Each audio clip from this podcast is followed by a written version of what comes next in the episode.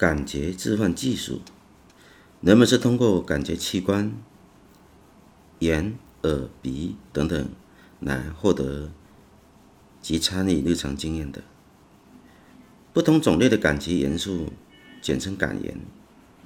次感言是感觉器官区分事实、事物的基本单位，也是组成特定记忆与感觉的基本材料。在对某事件的记忆或对某事件的感觉中，关键词感言的特征、特性决定了其中情感特性。我们对一件事物的情感。感觉在潜意识层面决定了我们对待它的态度及进一步的行动。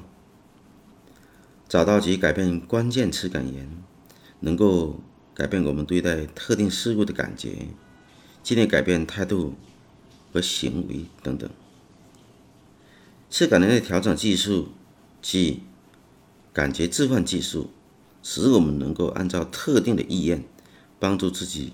及他人轻松地调整情绪，改变行为习惯，提升工作动力，发挥巅峰状态。感觉置换技术的基础是用想象力来观察事物。想象力的运作范围无限宽泛，你可以把它应用到生活的每一个方面。在提高你的表现力及工作效能方面。你可以用来学习新技巧，提高表现力，为困难做准备，激发动力。在每个人改变以及进步方面，它可以用来控制情绪、戒瘾、控制有破坏性的行为、培养良好的习惯。主要次感言。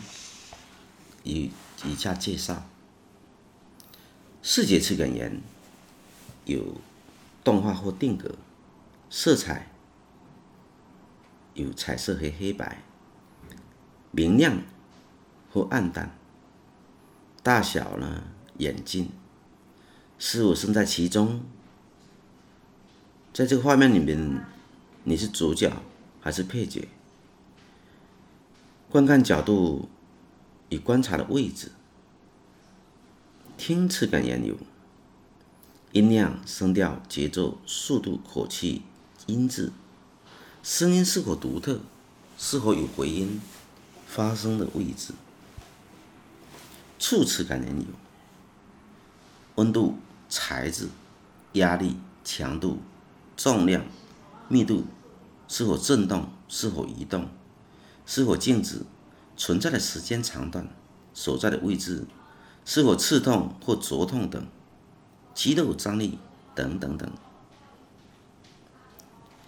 改变次感言是可以练习的。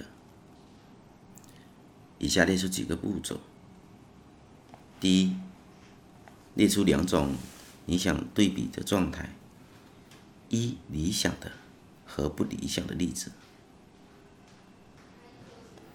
二，找出每种状态的次感言。三，画出重要的次感言，比如位置、距离、结合、抽离、光暗或焦点等等。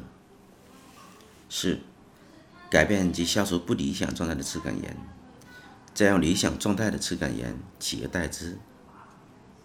五，检验和模拟未来。